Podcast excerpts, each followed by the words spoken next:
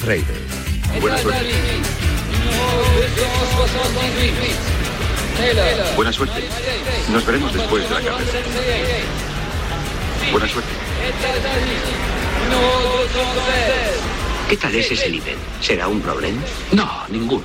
No te preocupes. Hoy ha participado ya en dos carreras. Caerá. Lo único que tienes que hacer es esperar. A los 300 metros empezará a hacer efecto el cansancio. No tendrás ningún problema con él.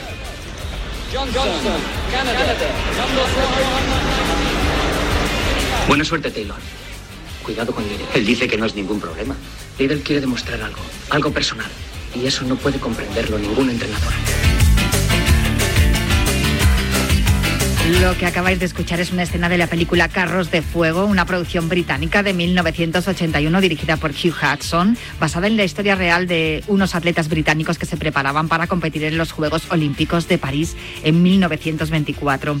La película se estrenó de forma discreta en los cines británicos, pero en la Academia de Cine de Hollywood se quedaron entusiasmados con la cinta y la nominaron a siete premios Oscar. Ganó cuatro, incluyendo Mejor Película y Mejor Guión Original. Después de recibir los premios tuvo que volver a proyectarse en todas las pantallas del planeta. Pero sin duda, lo que más se recuerda de esa película es la escena de los corredores por la playa con la música de fondo de Vangelis, que también se llevó un Oscar. Os hablo de esta película porque tengo una curiosidad. ¿Cuántos de vosotros habéis imitado esa escena alguna vez tarareando con los amigos esa sintonía?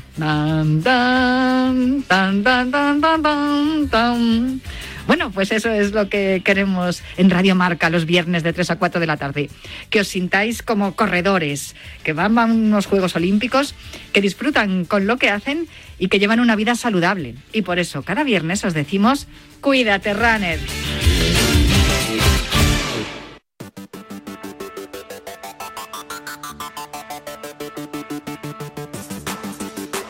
Cuídate Runner con Natalia Freire.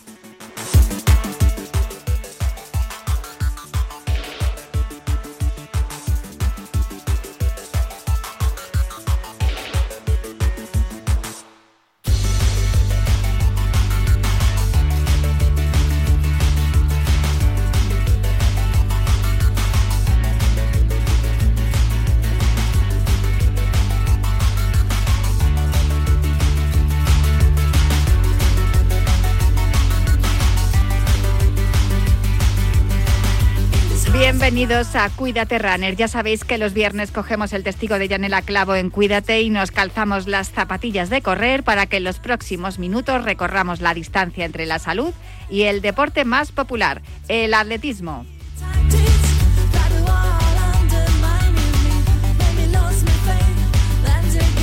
Os recuerdo nuestro correo electrónico que sigue siendo elultimorunner@gmail.com. Os recuerdo también la cuenta de Twitter arroba elultimorunner y también os recuerdo que disponéis de un podcast en todas las plataformas de audio por si queréis volver a escuchar o tomar nota de todo lo que os contemos en los próximos minutos.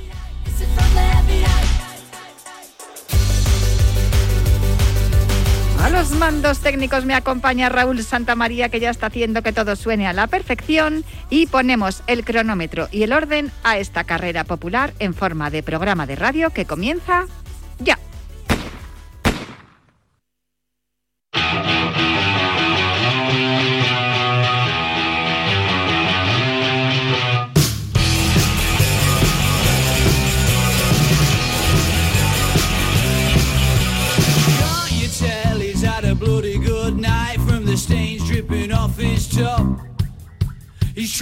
To text her while one eye's him makes pretty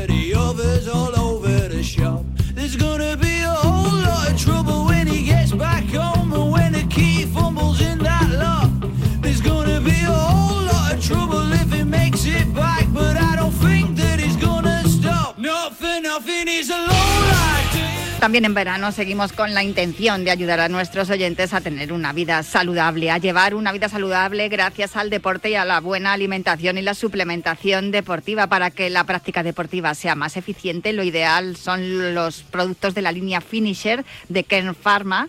Y para eso tenemos cada viernes a Sex de Bode, manager de salud y deporte de Ken Pharma. Hola Sex, ¿cómo estás? ¿Cómo llevas el verano? Hola Natalia, muy bien, buenas tardes. Oye, yo no sé tú, pero a mí en verano parece que me faltan más las energías y es por eso por lo que he pensado en preguntarte hoy por el finisher caffeine, que a ver, no, no, igual no está bien, ¿eh? pero de vez en cuando cuando veo que me baja la energía me tomo un producto de cola y, y parece que me siente mejor. Seguramente que vuestro finisher caffeine es más saludable.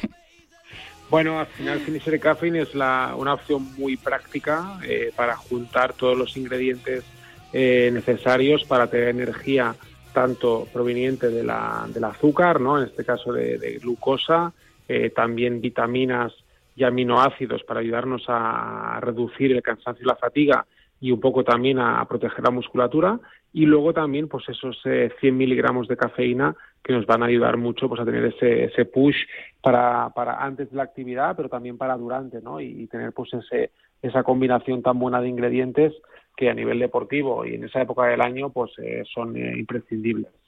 Eh, lo de la musculatura me interesa porque parece que ahora te pesa más todo el cuerpo. Y, esto tiene que ver que, este producto también ayuda ¿no? a, la formación del colágeno y, el funcionamiento normal de los cartílagos. Bueno, al final Finisher Caffeine, digamos, tiene diferentes objetivos, ¿no? Pero eh, la, la, base un poco sería pues la, parte pues de, de, las vitaminas, que al final pues tomándolas en el momento óptimo eh, pues en el caso de la vitamina C, por ejemplo, pues ayuda pues mucho a, proteger el sistema inmunitario y eso pues es importante porque bajamos mucho las defensas eh, cuando hacemos deporte y más con tanto calor. Eh, pero luego también tenemos pues vitaminas del grupo B, ¿no? Que al final lo que hacen, en el caso de la B6 y la B12, por ejemplo, es a disminuir el cansancio y la fatiga, ¿no?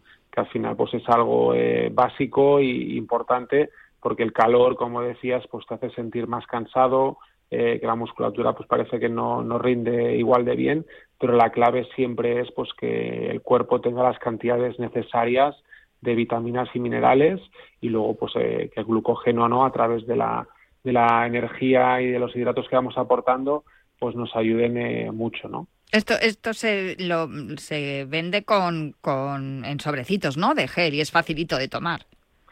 Sí, al final el gel está, eh, lo tenemos eh, comercializado en, sobres de 50 gramos, eh, de los cuales pues prácticamente la mitad es, agua y esa agua lo que hace es que el gel se, se, tolere y se tome mucho mejor porque lo bebemos directamente del sobre y es realmente muy práctico porque no necesitamos beber luego agua después del gel, ¿no? Y, es una opción muy buena y como comentábamos el plus de la cafeína es un poco lo que diferencia este producto del, Finisher Intensity, esos 100 eh, miligramos de cafeína, que realmente pues eh, a nivel deportivo nos ayuda mucho pues a aumentar ese, ese push, ese impulso central a nivel de energía y sobre todo también una de las características de, la cafeína en el deporte es la sensación de, disminuir esa percepción de, esfuerzo, de dolor, porque tenemos más energía y por lo tanto pues podemos eh, hacer deporte con una sensación de, tener más, más energía y poder eh, pues eh, apretar en momentos de, máxima necesidad. Esto es como cuando notas que el coche se está llegando a la reserva, se te enciende el pilotito de reserva y le, y le echas ahí, vas a la gasolinera y dices, venga, que voy a, voy a poner 10 euros de gasolina. No sé si esta es la, la misma sensación que, que se puede llegar a tener, que dices, venga, me recupero y sigo. Bueno, al final la, cafeína es, un plus que si se toma de forma correcta con las cantidades eh, óptimas, pues al final eh, encontramos pues un poco el, la, sensación de, beneficio, ¿no? Eh, pero sí que es importante lo que comentaba, que la cantidad sea la, adecuada en cada persona, porque a veces tomamos demasiada cantidad o incluso de poca y tenemos que tener en cuenta que nosotros, por ejemplo, optamos por esa esa cantidad, que son 100 miligramos por, por gel, y que podríamos llegar a tomar eh, tres ¿no? Eh, al día. Para que nos hagamos una idea, la, dosis recomendada es entre 3 y 4 miligramos por peso, ¿no? por peso eh, por kilo de peso corporal. Por lo tanto, deberíamos multiplicar esos 3, 4 miligramos por nuestro peso. Eso sería un poco el, tope que podríamos tomar, que podría ser todo junto o separado. ¿no? En nuestro caso, pues nos separamos por 100 miligramos en cada sobre. Vale, y hablando de tomarlo correctamente, ¿cuándo es el mejor momento para tomárselo? A ver, la, la, cantidad, como digo, si la tomamos separada, eh, podemos tomarla justo antes de empezar, ¿no? Al final los 100 miligramos tomados eh, pues 10, 15 minutos antes de la actividad es un momento perfecto porque el cuerpo permite pues ya empezar a asimilarlo y empezar la actividad pues un momento que la carga ya está en el cuerpo y luego pues eh, durante el entrenamiento podríamos tomar eh, un sobre cada 45 minutos que sería una opción muy buena para mantener siempre los niveles altos de, glucógeno y en este caso también de cafeína. Estupendo, pues nada, voy tomando nota de todo lo que, lo que me vas contando para ir probando lo que yo hago un poco de conejillo de indias aquí con, con la línea finisher de Ken Pharma, porque claro, así lo voy probando y te voy diciendo las sensaciones que voy, que voy teniendo y, cómo, y cómo voy eh, beneficiándome de todos estos productos.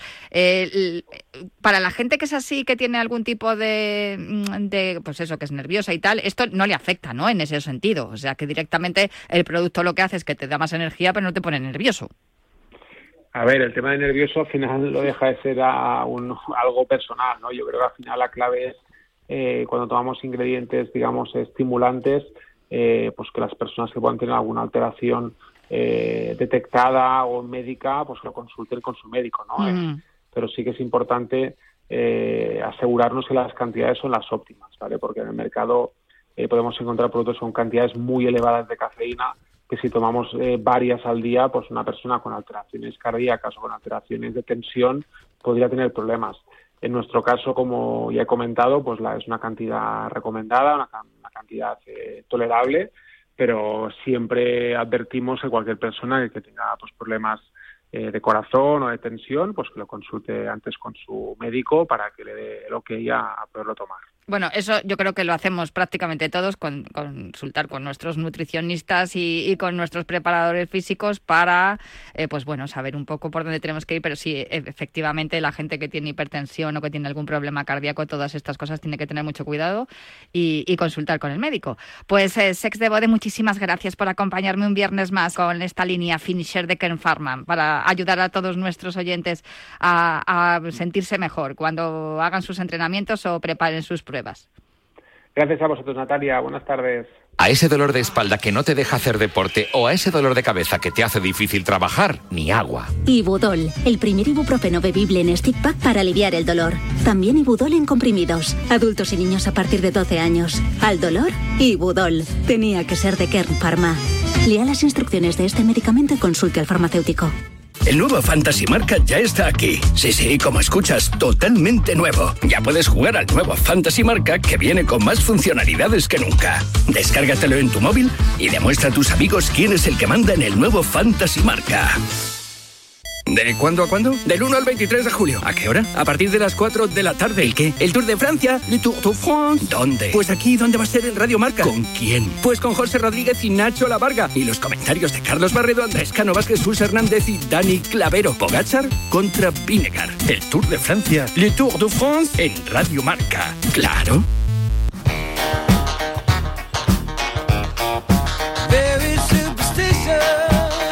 Si juegas al golf habitualmente, este es tu programa. Y si no lo haces, también. Porque en Bajo Par sabrás de lo mejor del golf, de los grandes jugadores y jugadoras, de gastronomía, viajes, destinos increíbles, los mejores torneos del mundo y los campos con un secreto especial. Profesionales, amateurs, chicos y chicas, los sábados de 9 a 11, una hora menos en San Andrews, en la radio del golf, en Radio Marca, con Guillermo Salmerón. Bajo Par, el golf para todos.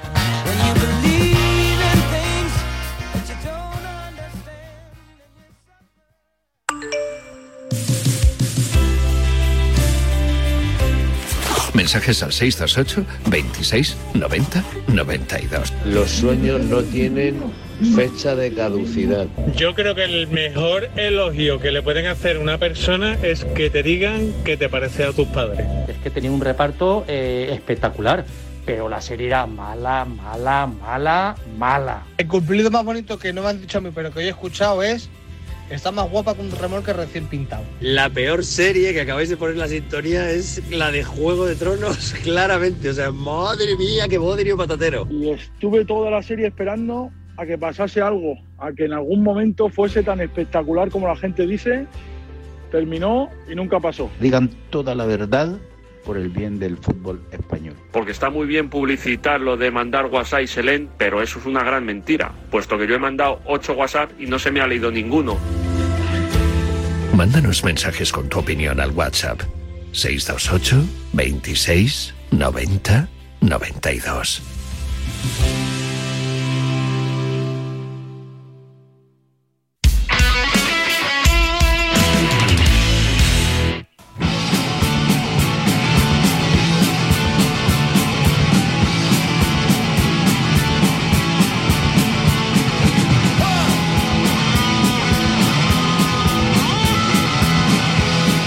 Historia de cómo Joe Strummer, el desaparecido líder de la banda de Clash, corrió la maratón de Londres, se remonta al año 1982, cuando me desplacé hasta Los Ángeles con el crítico musical Johnny Waller. Íbamos enviados por la revista Sounds para hacer un reportaje sobre el grupo Bow Wow Wow. La banda británica de New Wave estaba terminando su gira por Estados Unidos y los editores querían inmortalizar el momento. Se alojaban en el Hotel Sunset Marquis de Hollywood, donde se respiraba un aire rock and rollero. Sus habitaciones habían sido también escogidas por The Clash, por lo que conocí a Joe Strummer y una noche salimos a tomar algo. Yo no soy de mucho beber, pero fuimos a un local llamado Burney Bernery. Nos desafiamos a un concurso de beber en el que había que decir el nombre del primer álbum que habíamos comprado. Joe y yo coincidimos. Every Picture Tells a Story, de Rod Stewart. Aquella casualidad hizo que entre nosotros se creara un vínculo. Me sentía deslumbrado. Llevaba siendo un super fan de The Clash desde mi época universitaria y aquel no era más que mi segundo año como fotógrafo profesional. Por aquel entonces vivía en Clapham, al suroeste de Londres. Entonces, por abril de 1983, recibí una llamada de la revista Rolling Stone para la que nunca antes había trabajado. Al otro lado del teléfono me dijeron, Joe Strummer va a correr la maratón de Londres el próximo domingo. ¿Nos podría conseguir una buena foto? No sé si fui muy ingenuo, pero lo cierto es que les respondí con un sí. Ese domingo en cuestión cogí mi coche y me fui desde Clapham a Blackheath. Lloviznaba. Allí habría congregadas unas 20.000 personas. Aparqué y salí del coche y, oh casualidad, me topé con Joe Strummer que estaba calentando. Lo tenía tan solo 10 metros. Todo el mundo iba cubierto con chubasqueros, menos él. Joe no llevaba más que una camiseta de tirantes de The Clash. Le tiré un par de fotos antes de que se fuera a la línea de salida. Pensé en hacerle alguna corriendo, por lo que cogí el coche, recorrí el Tower Bridge y llegué hasta Lower James Street, cerca del kilómetro 34 de carrera. Esperé bajo la lluvia mucho tiempo. Pensé que ya había pasado o que había abandonado, pero cuando estaba a punto de largarme, vi a Joe avanzando lentamente con las piernas combadas y sus zapatillas adidas empapadas. Saqué la cámara, tiré alguna foto y misión cumplida. Revelé el carrete y envié las imágenes en blanco y negro a Rolling Stone. Esa foto circuló durante mucho tiempo por Internet.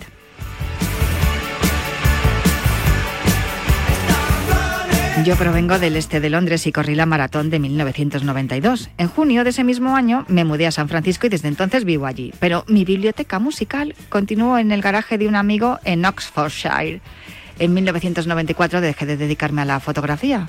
Años más tarde se puso en contacto conmigo la marca de ropa Satisfy porque querían utilizar mi foto de Strummer para un modelo de camisetas. Solía redifundir mis imágenes a través del London Features International, pero la empresa quebró y fue absorbida por Photoshop. Así que les pedí mi material. Me hicieron llegar cuatro cajas de diapositivas. La mayoría de ellas no merecían la pena. Sin embargo, entre todas las fotos estaban las imágenes de Joe Strummer corriendo la maratón de Londres y a color. No recordaba haber sacado fotos en color.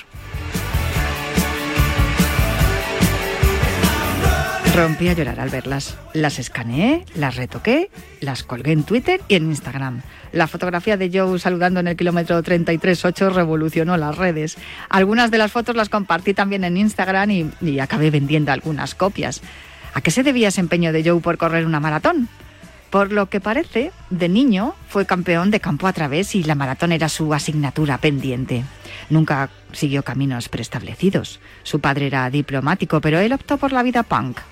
Bastantes de los punks que me siguen son runners. No sé si eso tiene que ver con Joe, pero sí estoy convencido de que cualquier buen punk, el punk que se precie, sabe que Joe corría maratones. Así que todos saben que correr es genial.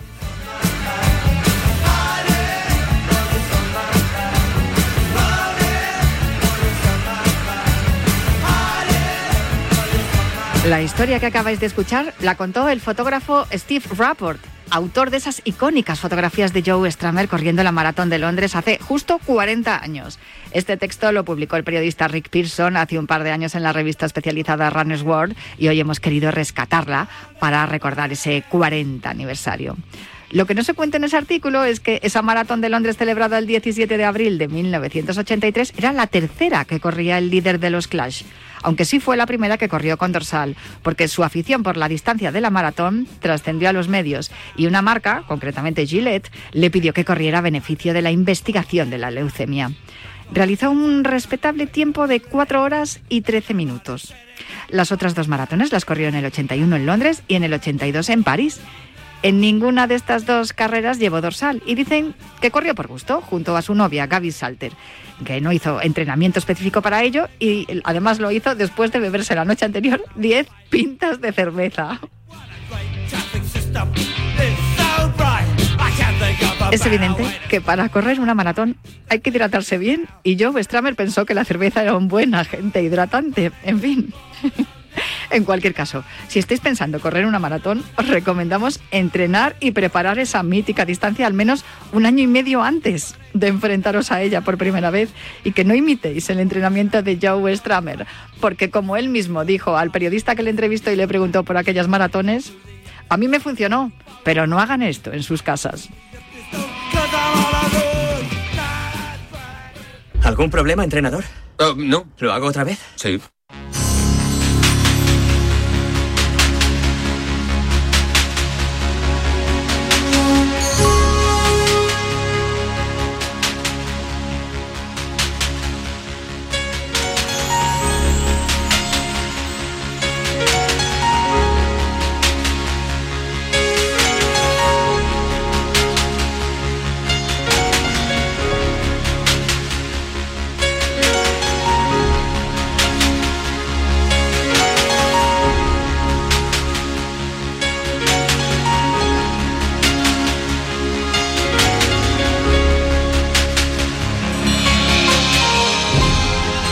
Pues eh, suena la sintonía de Frank Benito porque al otro lado del teléfono tengo a Frank Benito. Hola Frank, ¿cómo estás? Muy buenas. Hola Natalia, buenas, genial. Aquí pasando calorcito este verano, pero Sí. muy bien, muy bien.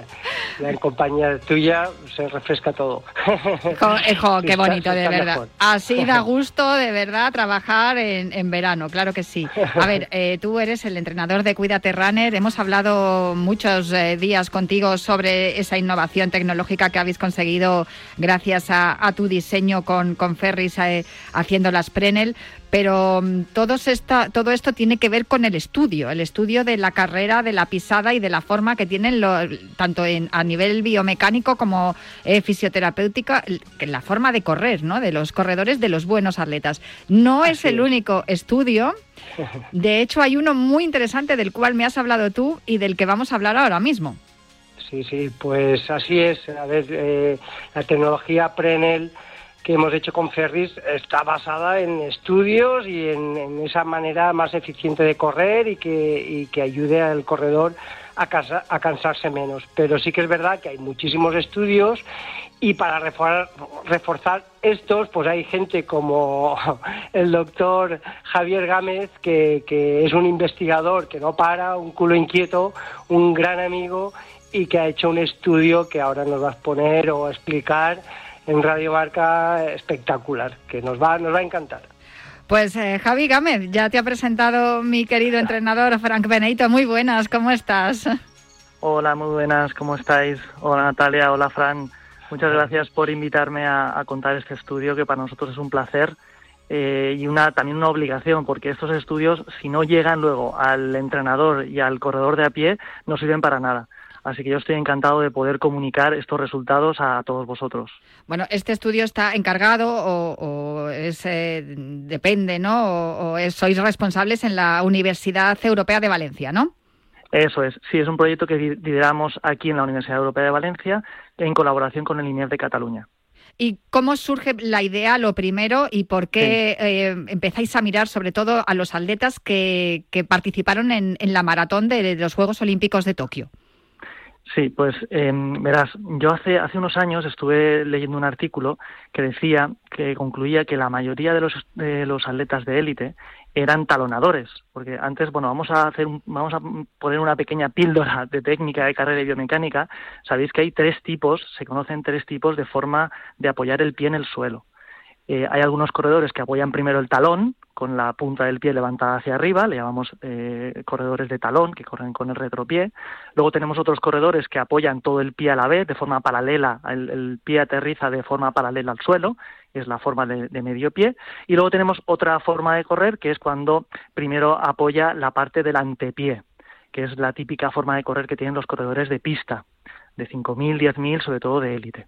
Sí, que lo que, que- lo asemeja y recuerda un poco a la forma de correr que tienen los felinos, ¿no? Los animales que, que porque Sí, además es- hacen, sí, se forma una, un, esto me lo ha explicado Frank alguna vez, se forma un- como un, un movimiento circular que va alternando con una pierna y otra y es como si viéramos dos, dos círculos, ¿no? El de- que forman las piernas. Eh, si, si pusiéramos un- una luz eh, siguiendo el, el movimiento del pie, pues eso, veríamos como dos círculos concéntricos que, que van, que van alternándose, ¿no? Más o menos lo he explicado bien para que lo entiendan los oyentes de forma sencilla. Sí, eso es, eso es. Lo que ocurre es que cuando corres también de medio pie, ese círculo también lo puedes generar. Entonces, eh, digamos que la, la forma de correr de antepié y medio pie, digamos que son primas hermanas. No son iguales, pero son parecidas. Vale. Digamos que son parecidas. Entonces, claro, eh, dentro de estas tres formas de correr, pues hay un gran debate de cuál es la mejor. Si correr apoyando de talón, de medio pie o de antepié. Entonces, yo vi un estudio que decía que la mayoría de corredores de élite, en un estudio que se hizo en la maratón del Mundial del año 2017 en Londres, eh, pues ese estudio decía que la mayoría de los corredores de élite apoyaban el talón. Entonces, claro, eh, yo cuando vi ese resultado me llamó muchísimo la atención, además yo lo compartía con otros compañeros míos y nos llamaba mucho la atención, porque en- desde mi experiencia y viendo también otros estudios, eh, pensábamos que, que, no sé, como que chirriaba un poco ese, ese resultado. Y esto me motivó a empezar a liderar una serie de estudios que estamos haciendo también en la Maratón de Valencia, que tienen como objetivo analizar la técnica de apoyo del pie en el suelo. De hecho, estamos preparando más estudios eh, centrados, como te decía, aquí en la, en la Maratón de Valencia. Y el primero que hicimos fue analizar la Maratón de Tokio que es una competición muy importante, y dijimos, bueno, pues vamos a ver cómo corren los maratonianos de élite. Y lo que hicimos fue analizar la imagen que, que afortunadamente nos, nos pudo dar la televisión y, eh, y ver cómo era ese apoyo de los 50 primeros que pasaron por, por el kilómetro 5 de, de esa maratón. ¿Y cómo eran? Pues eh, los resultados que obtuvimos, eh, ya te anticipo que están completamente alineados con los resultados que no hemos publicado todavía, pero que haré- lo haremos. Eh, como te decía, son, están completamente alineados con los resultados de aquí de Valencia. Y lo que mm, nuestra conclusión es que la mayoría de los corredores de élite que nosotros analizamos en la maratón de Tokio no talonan. La mayoría son corredores de medio pie. En concreto, en torno a un 60% de los corredores son corredores de medio pie vemos un porcentaje muy pequeño de corredores de antepié, en torno al 10%, y luego tenemos un porcentaje de un 35% aproximadamente de corredores de retropié, es decir, de, corredores que apoyan con el talón. Esos son los eh, resultados principales que obtuvimos. Entonces, claro, estos resultados eh, van un poco, eh, son diferentes, por decirlo así, mm, a los resultados que ya había en la literatura científica y que coinciden, ya te digo, con los resultados que estamos teniendo en la maratón de Valencia también. Eh, Dentro de, este, eh, de esta forma de correr, pa- mm, eh, separándonos entre los tres estilos que nos estás contando, talón, medio pie y antepié, ¿cuáles son los que, se, los que obtienen mejores resultados? No sé si todavía estáis en ese proceso de, de estudio. Quiero decir, em, ¿quiénes son los más rápidos? Claro, a ver, en principio, por ejemplo, los, los tres finalistas, eh, perdón, los tres, sí, las tres medallas en, el, en, la, en, el, en la Olimpiada, que fueron Kipchoge, Nagueye y Abdi, los tres eh, no son talonadores, según nuestro estudio, por ejemplo. Son corredores de medio pie. Kipchoge, por ejemplo, si vemos carreras de Kipchoge en pista, que era un super corredor de pista, él allí corría de antepié, como lo hacía, por ejemplo, también Bekele en su momento. Lo que pasa es que Kipchoge, cuando pasa a la, a la ruta, ahí cambia su forma de correr a correr de medio pie. ¿Por qué hace esto? Porque la carrera, el, el, vamos a empezar por el, el, la técnica de apoyo de antepié. Esa técnica de apoyo es muy exigente. Por ejemplo, para un corredor popular, yo no aconsejaría una técnica de apoyo de antepié porque eso significa eh, un estrés importante para todas las estructuras, estructuras anatómicas del pie, el tobillo, la pierna, y no es especialmente eh, económica a la hora de correr. Luego, por otro lado, tenemos el medio pie y el retropié. Eh, que aquí está el debate importante, porque hay, hay, autores que dicen que, oye, que si tú corres de talón, pues no pasa nada. Eh, y, no tengo una respuesta, no, no te puedo decir un, hay un 100% está súper demostrado que el talón es malo o es bueno. Mm, hay todavía debate. Lo que sí que te puedo decir es que las, eh, hay una línea de trabajo muy interesante en la que yo estoy trabajando y otros autores de todo el mundo, que es el reentrenamiento de la técnica. Es decir, cuando vemos que un corredor tiene una lesión, tratamos de reentrenar esa técnica para que eh, ese mecanismo de lesión se elimine y pueda correr sin dolor. Entonces, lo que te puedo eh, asegurar es que todos los estudios que hay sobre el reentrenamiento de la técnica, lo que hacen es pasar que eh, de una técnica de carrera de talón a medio pie. Lo que hacen todos los estudios es intentar evitar ese apoyo de talón y que el corredor corra más de medio pie. ¿Por qué? Porque cuando corremos de talón, se ha, esto eh, se, ha, se ha analizado que, y se ha visto que hay más impacto vertical, hay una mayor oscilación de la cadera, la activación de la, de la musculatura ocurre, o la, la activación del gemelo, digamos, ocurre después del impacto entonces la musculatura, digamos, que no está protegida para ese contacto. Claro, porque en este caso el, esqueleto, o sea, lo que, lo que son los huesos, recibirían el, impacto, el impacto que no estaría amortiguado por el, por el músculo. No sé si lo estoy entendiendo bien, ¿eh? Yo pregunto sí, Sí, sí, sí, perfecto. Sí, sí, digamos que el músculo no está activado para hacer la contracción muscular es muy curioso. Lo que se ha visto, eh, de hecho, esto es un estudio que, hemos desarrollado nosotros en la Universidad Europea y también en otros estudios de la literatura científica, se ve que cuando alguien corre de medio pie o antepié, también ocurre en el antepié, antes, esto es muy interesante, antes de que el pie contacte con el suelo, el gemelo está activado. En cambio, si corres eh, de talón, lo que ocurre es que cuando el pie contacta con el suelo, eh, el gemelo no está activado. El que está activado es el tibial anterior, que es el músculo, digamos, antagonista, el que está por delante. Y una vez que contacta. Sí, que además, perdona que te interrumpa, es una membrana muy fina que, tiene tendencia también a darse, a darse de sí a lesionarse, ¿no? Porque, claro, eh, digamos que está soportando el impacto o, o el, la carga un músculo que no está tan preparado como el gemelo en este caso, que es más ancho y más grande. Eh, claro, y además, ¿sabes qué ocurre con el tibial anterior? Que ahí se está contrayendo o se está tensionando de una forma excéntrica, que se llama. Es decir, tú lo estás, le estás pidiendo que se contraiga, pero a la vez lo estás estirando. Y eso para, eh, a, lo largo de una maratón eh, es un movimiento muy exigente que hace que el músculo sufra. Entonces, cuando tú apoyas de medio pie, ese sufrimiento el tibial anterior no lo tiene. Y el, y el gemelo está activado para la impulsión posterior. Entonces, si está preparado, perdona Javi que te corte, cuando Javi dice esto, cuando está activado, preactivado, quiere decir que ya esté preparado para, para lo que va a suceder. Es, Yo pongo un ejemplo, es, no es lo mismo que te dé una torta, que no estés preparado, que no la ves, que cuando sabes que te van a pegar y ya estás preparado.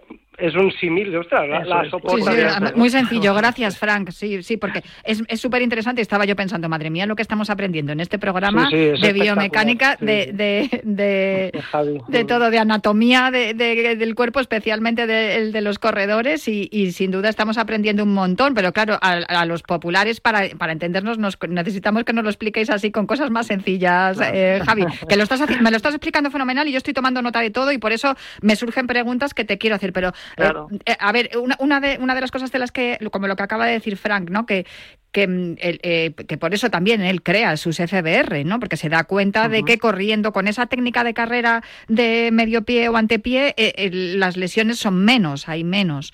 entonces yo intuyo que vuestro estudio va por ahí también, ¿no? Para, para cómo sacar mejor rendimiento de los corredores y evitar esas lesiones. Mira, nuestro, el, el, objetivo principal de nuestro estudio era hacer una fotografía a cómo corren los corredores de élite. Porque, por lo que te decía al principio de, de esta, cha- de esta conversación, y es que había unos estudios que decían que los corredores de élite talonaban. Y eso a mí me chirriaba mucho. Entonces, cuando hicimos esta foto nosotros, vimos con nuestros resultados que eso no es así. Para, por lo menos para nosotros. Aquí ya está la discusión, ya podemos empezar a, a abrir debate. Pero esta era mi aportación importante, decir, señores y señoras, que sepan ustedes que los corredores de, de alta élite, eh, desde este estudio que hemos hecho, eh, no, la mayoría no talona. Ojo, talona un treinta y pico por cien. En concreto, con la pierna, pues más o menos un 32 por cien, que es un número importante, pero no la mayoría. La mayoría no talona. Perfecto. Entonces, ¿sabes, ¿sabes qué pasa, Natalia? Que claro, cuando tú dices, a ver, eh, ¿cuál es la técnica que 100% más segura que va a haber menos lesiones? ¿Cuál es la técnica más segura? Eso es difícil, eh, difícil eh, conocerlo porque se debe hacer con un estudio a largo plazo, con muchos corredores, eh, con, con las dos técnicas de carrera. Entonces, es, eh, no, es, no, es, eh, no es fácil de manera categórica decir eh, el talón lesiona más que el medio pie. Eso es difícil. Pero dicho esto, yo cada vez que yo no paro, como dice Fran, soy un culo inquieto, yo no paro de analizar, de estudiar, de, de trabajar con corredores, de entrenar a corredores. Entonces, a mí no se me ocurre ningún motivo por el cual eh, no aconsejar una técnica de carrera de medio pie. Y se me ocurren muchísimos motivos para desaconsejar la técnica de carrera de talón.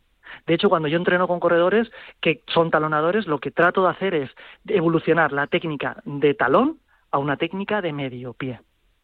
Tengo una duda, eh, Javi, que esto me Sí. surge, además, como has dicho, señores y señoras, ¿estáis haciendo eh, diferenciación entre la forma de correr de hombres y mujeres o es, es- es a nivel global?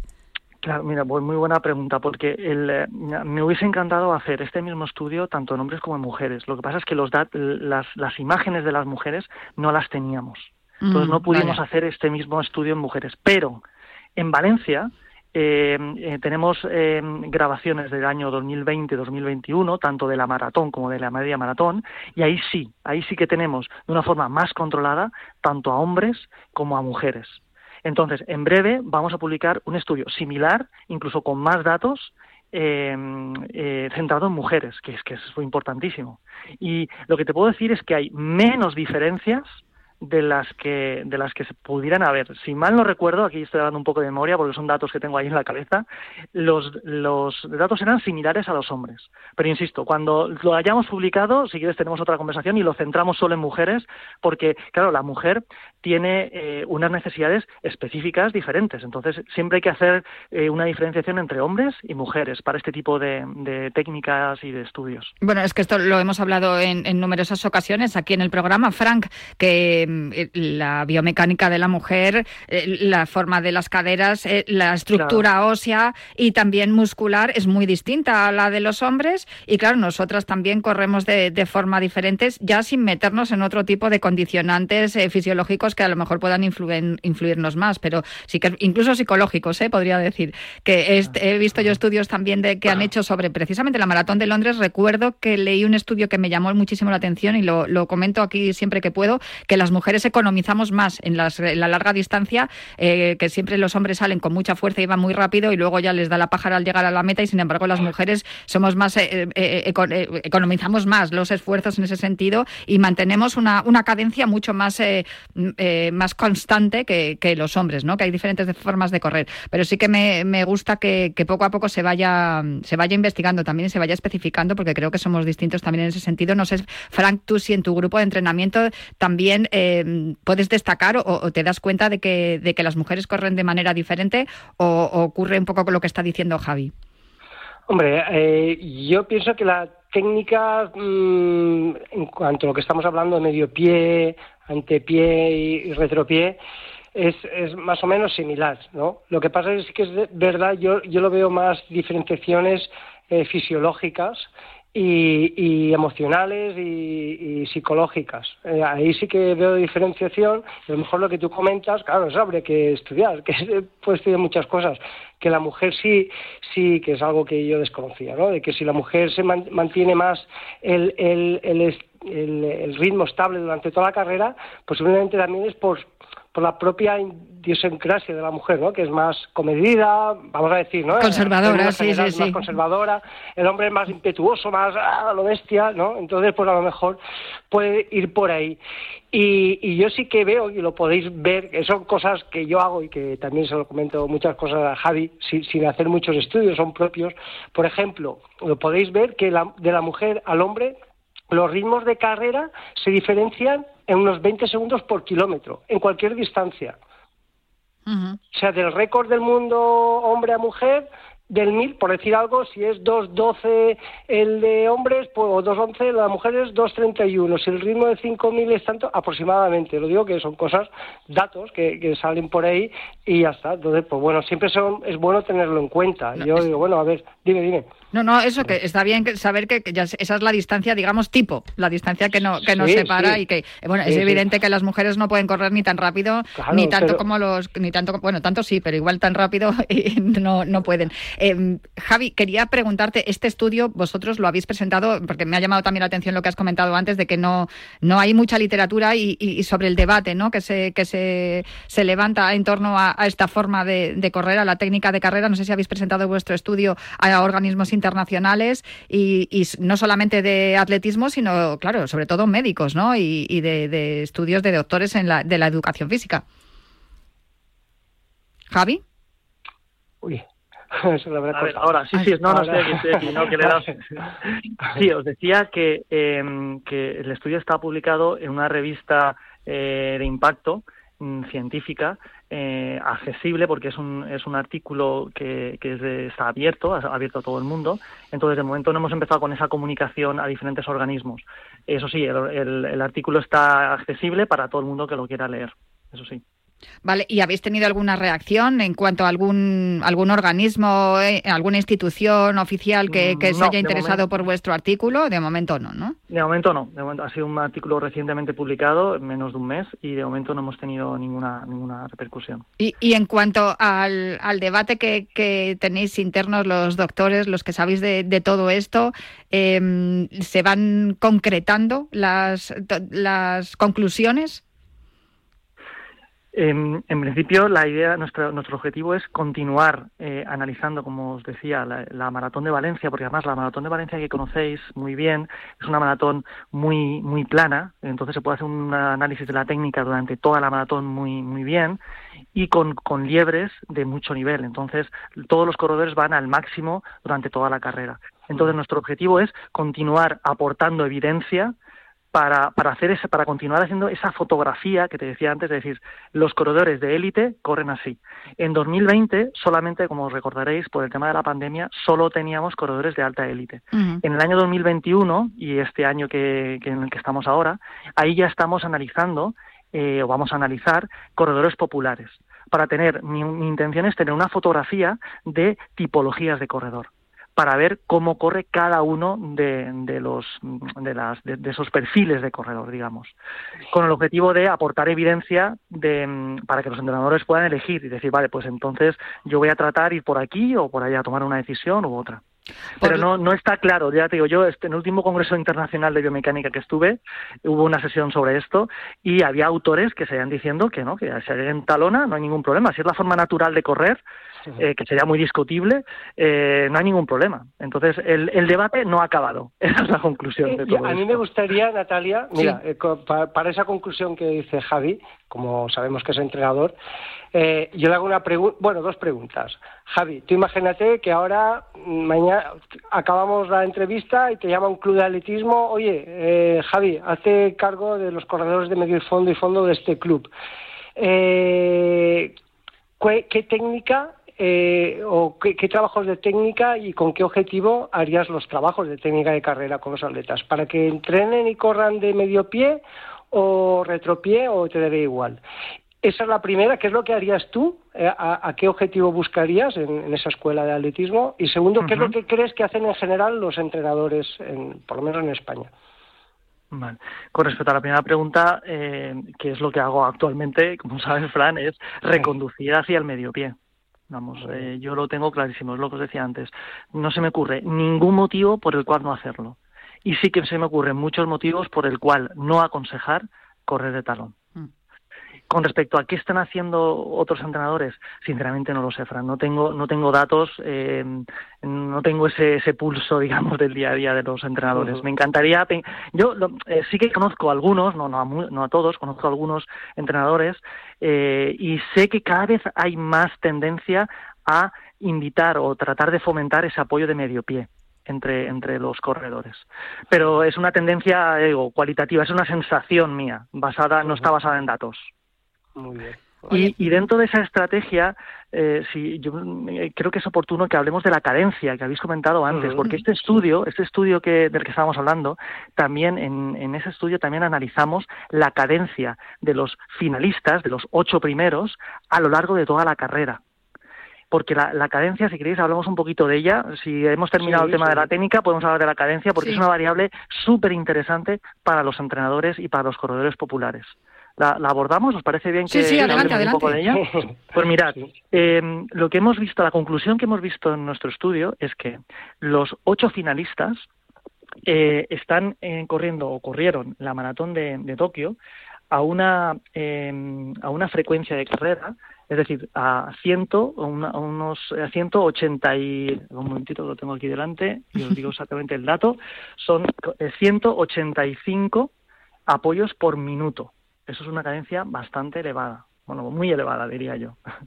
Y algo muy interesante es que analizamos la técnica desde el kilómetro 10, 20 y 30, 40.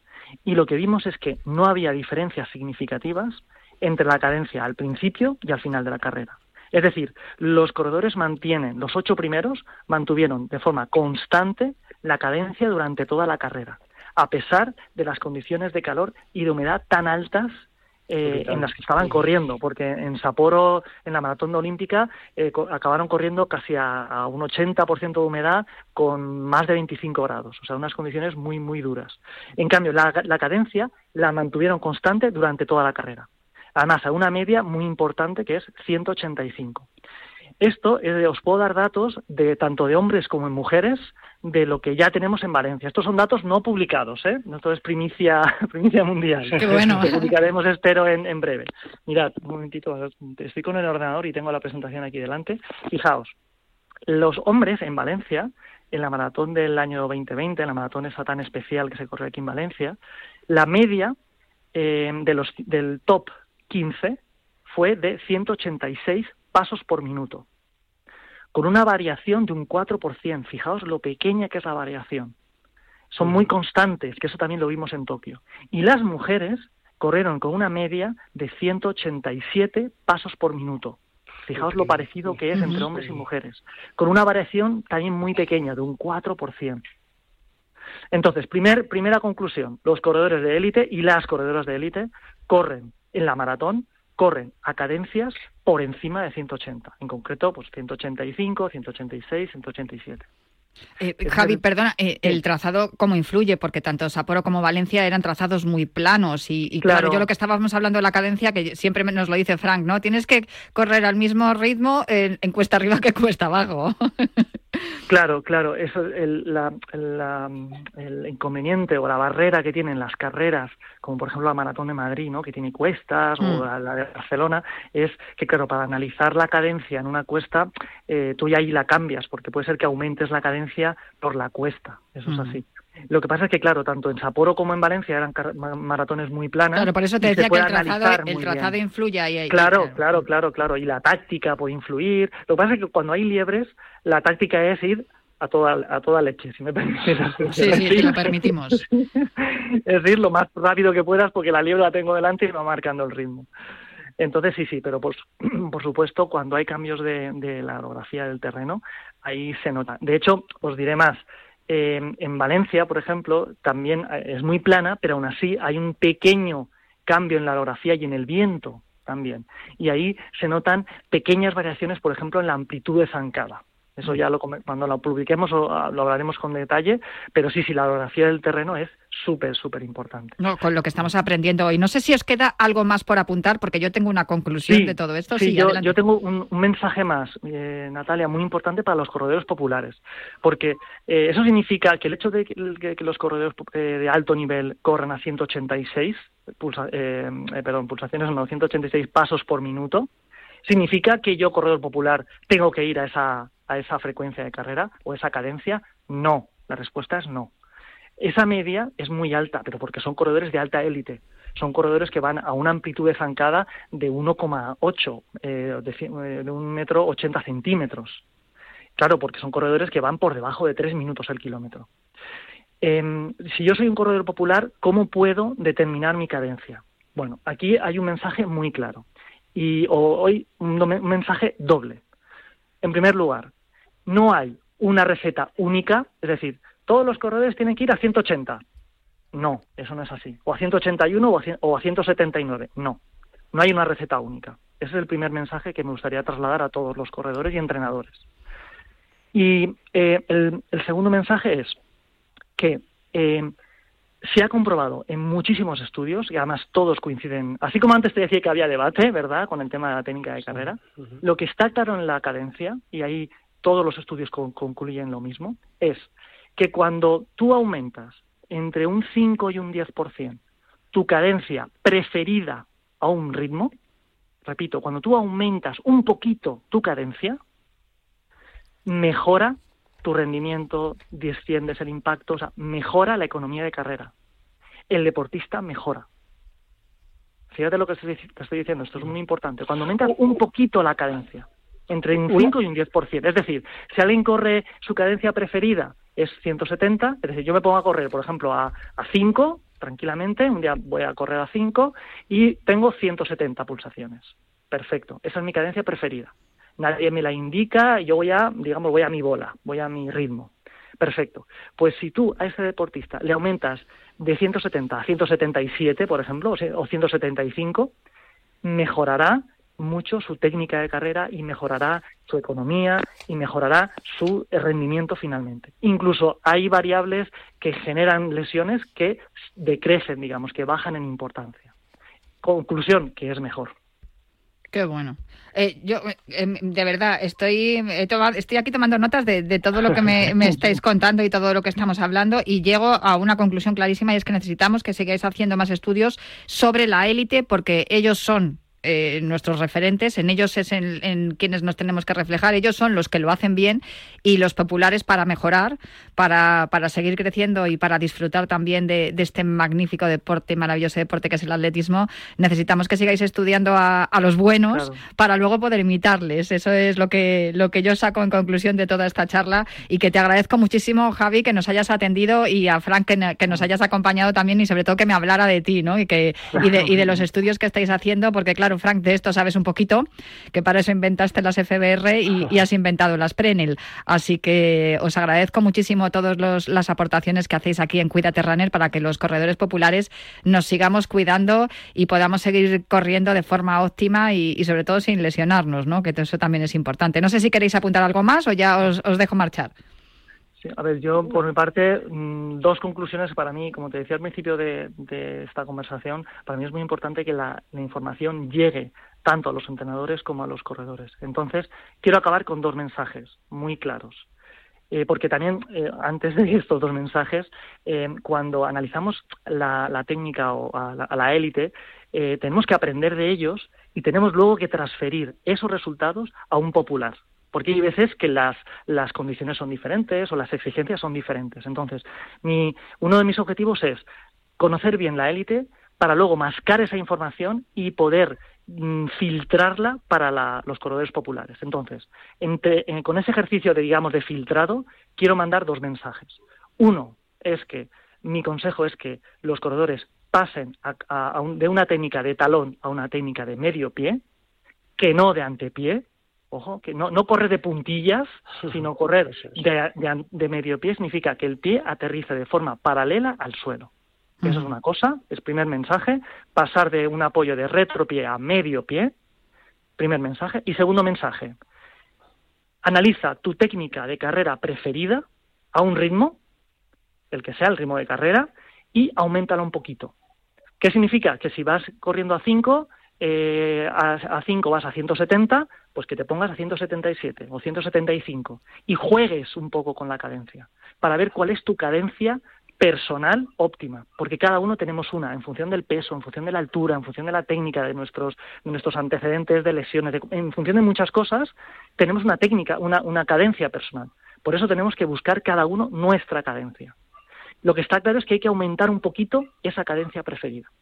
Estupendo. Bueno, a mí me encantan estos desafíos. Yo lo voy a probar. Yo lo voy a probar enseguida. Pues pruébalo, pruébalo, pruébalo, Natalia. Sí, sí, Frank, no sé si queréis- tienes, tienes que decirnos algo más. No, agradecer a Javi que haya estado dándonos esta clase magistral en Cuídate Runner, a ti Natalia por, por aceptar la invitación que, que sabía que te iba a gustar. Y nada, y a todos los oyentes que les sirvan, que, que sepan que pueden contactar con Javi como biomecánico, aunque es profesor de la universidad, también es, está colaborando con el Instituto de Biomecánica de Valencia y está dispuesto a colaborar con la gente que le pida ayuda. O sea que, que seguro que Javi está abierto a eso. Y yo, para mí un placer escuchar. O sea, hoy ha sido un placer auténtico.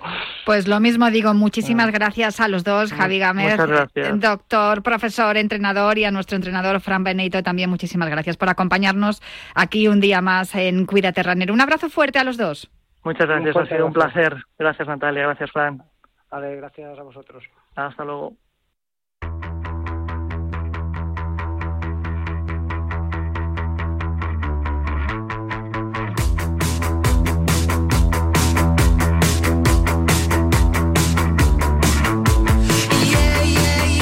La meta de esta carrera popular en forma de programa de radio, no sin antes eh, aconsejaros que os quedéis con la programación de Radio Marca y prometeros que volveré el próximo viernes para seguir hablando de atletismo y salud aquí en Cuídate Runner. Hasta la semana que viene.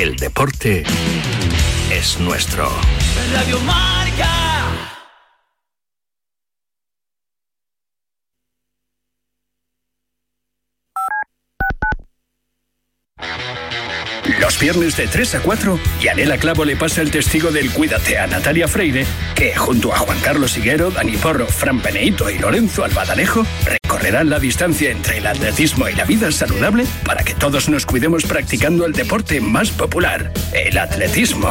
No lo olvides. Cada viernes te esperamos con una carrera popular en forma de programa de radio en la que te animamos diciendo Cuídate Runner. Servicio de WhatsApp de Radio Marca. Buenos días, Chuli. 628 26 90 92. Buenos días, Super Bowl. Envía tu nota de audio y cuéntanos tu opinión, sugerencias y quejas. Buenas tardes, Amaro. Porque tú haces la radio. Buenas tardes, pizarreros. 628 26 90 92. Vicente, buenos días. Participa en la radio del deporte. Buenas tardes, Radio Marqueros. Te estamos esperando. Bueno, ahí lo dejo, ¿eh? ¿Te imaginas un programa de dos horas todos los sábados con los mejores colaboradores, grandes torneos, algunos de los deportistas mejor pagados del mundo, destinos sin igual, gastronomía para chuparse los dedos y una tertulia muy diferente a todo lo que hayas oído? Pues todo lo tienes en Bajo Par en el programa de golf de Radio Marca. Todos los sábados, sin excepción, de 9 a 11 de la mañana. Con Guillermo Salmerón y los mejores especialistas del golf español.